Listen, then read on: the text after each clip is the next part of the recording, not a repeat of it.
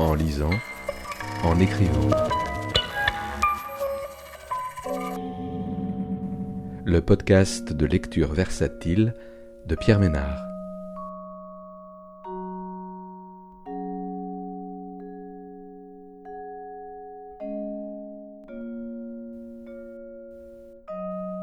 Aujourd'hui, Précipitation de Sophie Weverberg, paru aux éditions Verticales en 2022.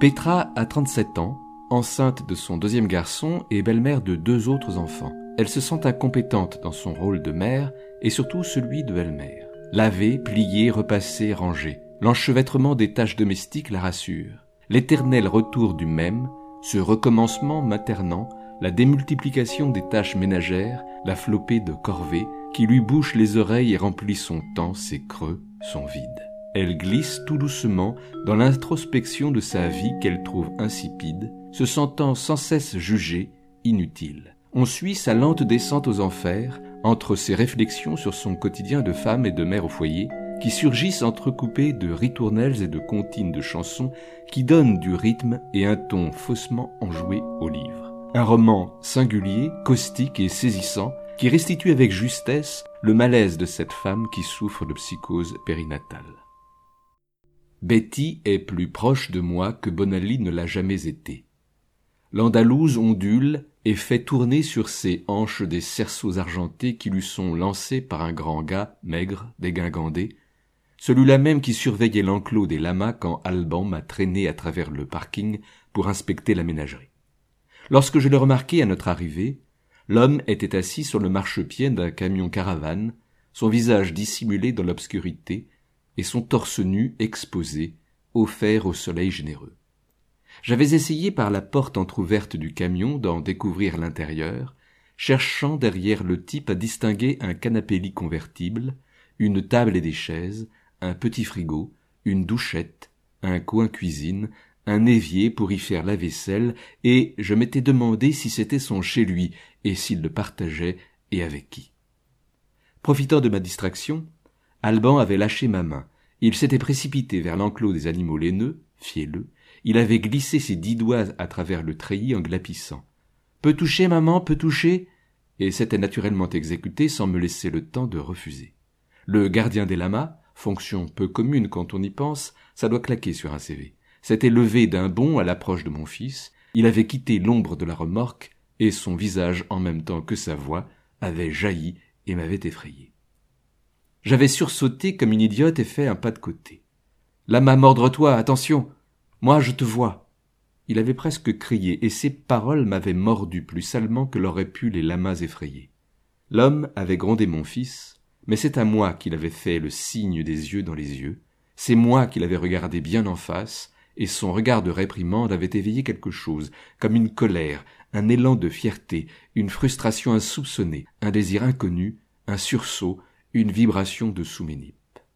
Morte de honte, j'avais baissé la tête et tourné les talons. Je m'étais éloigné sans demander mon reste, et le gravier, comme du verre brisé, avait crissé sous mes pieds, et j'avais prié toutes les saintes qu'Alban me suivent sans discutailler, et, ô miracle, Merci, Cécile. Merci, Marie. Merci, merci. Alban m'avait suivi. Il m'avait rattrapé. Il avait serré ma main et je l'avais emmené. Emporté. Loin. Loin de moi désormais. Trop loin. L'homme, demeuré torse nu sous un boléro léopard, lance des cerceaux à sa partenaire qui se les enfile et les fait tourner sur son corps partout où c'est possible, autour du cou, des bras, des chevilles, sur ses hanches, en lui-même, ce numéro de hula n'a rien d'exceptionnel.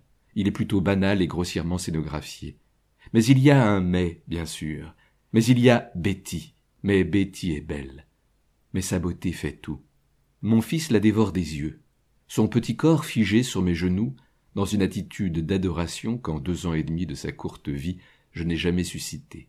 Moi-même, je ne sais plus où donner de la tête. Regardez qui que quoi donc où. J'ignore qui me séduit le plus, de cette danseuse ou de l'homme qui lui tourne autour en criant Ya. Ya. comme un dompteur crie pour faire travailler sa bête. Ils sont vifs, ils font la paire, me font de l'effet. Bœuf, boule de neige, c'est du pareil au même. Ça me torpille, ça me bousille, ça me boute le feu aux joues et même un peu aux fesses.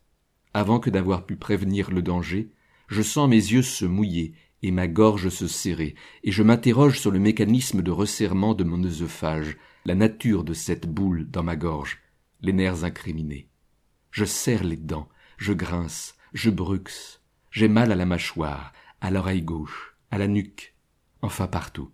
Seconde après seconde, cerceau après cerceau, je mesure l'étendue de ma frustration.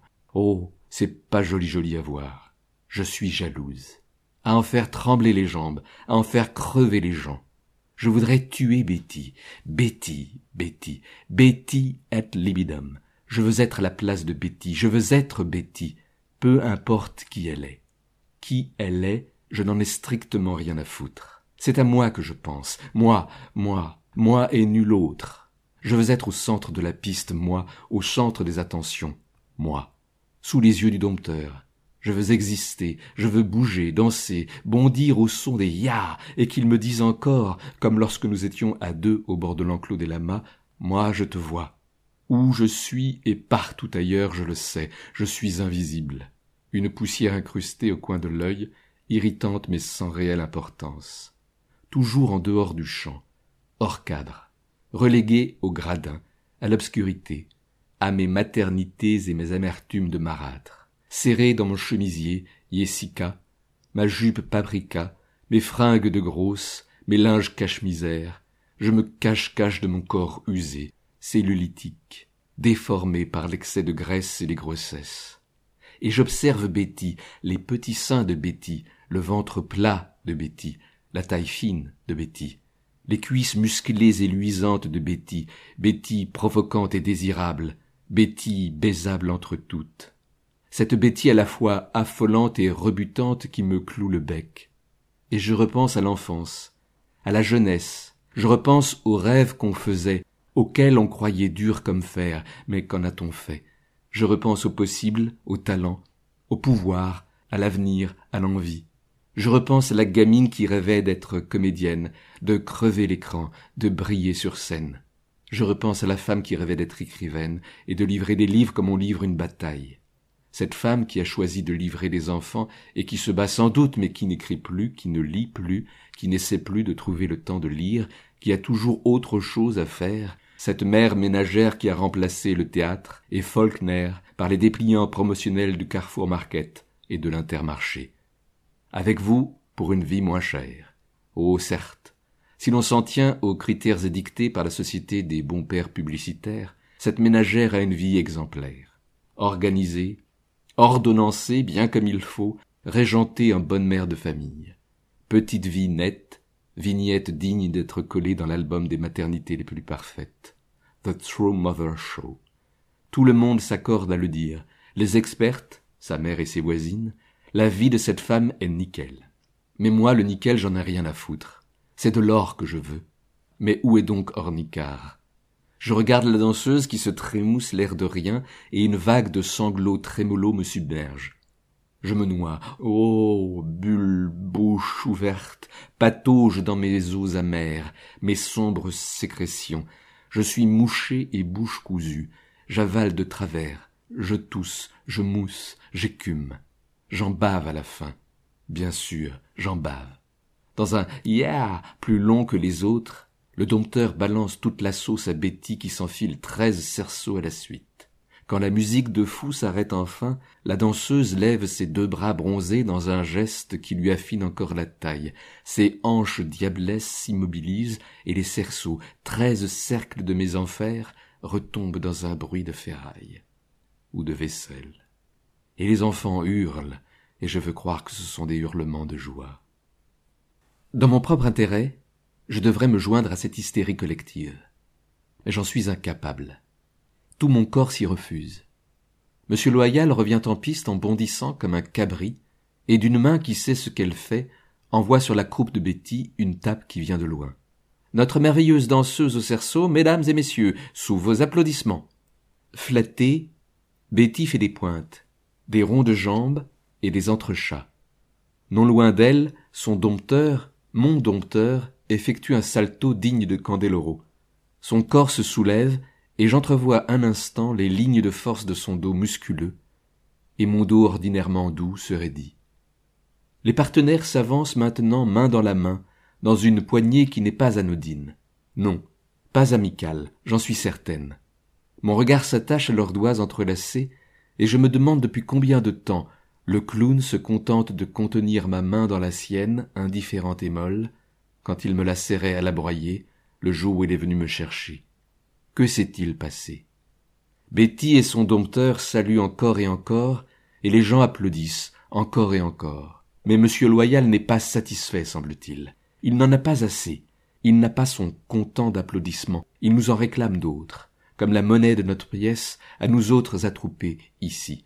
Et le troupeau d'obéir, le troupeau d'applaudir, la foule de meugler à qui mieux mieux, et ça fait des grands meuh, et ça fait des grands meuh. La joie furieuse des villageois se déverse sous la tente, elle s'y engouffre à gros bouillons, déchaînée, écumante, cinglante comme l'eau précipitée après l'écluse. Les mains s'entrechoquent, les fortes et les fragiles, celles qui détiennent encore quelque pouvoir et celles qui n'ont jamais rien possédé. Toutes les mains se font entendre et des centaines de pieds se soulèvent et s'abattent à l'unisson sur les bois des gradins. Les battements frénétiques se calent dans une harmonie troublante et les banquettes tremblent. Mon monde oscille dangereusement. Ces étrangers battent la mesure. Tout cela hurlent à présent d'une même voix et font vibrer leurs membres dans une cadence identique, infernale, jusqu'à la petite souris là-bas, en bas, qui mène ses paumes l'une contre l'autre et martèle le sol de ses pantoufles à semelles orthopédiques. Quand Betty la bête et son dompteur s'éclipsent par l'entrée des artistes, la foule furieuse ouvre grand sa gueule et mugit telle une hydre à cent têtes, et qui s'entête dans cette espèce de transe. Et je sens, je sais maintenant que ça va mal finir. Tôt ou tard ça va s'écrouler. Les tendeurs céderont, cette tente ridicule s'envolera dans un claquement sec, et je disparaîtrai avec elle comme la petite fille en robe bleue, chaussée d'escarpins rouges vernis vulgaires, s'envola et disparut, elle aussi, à la rencontre d'un magicien.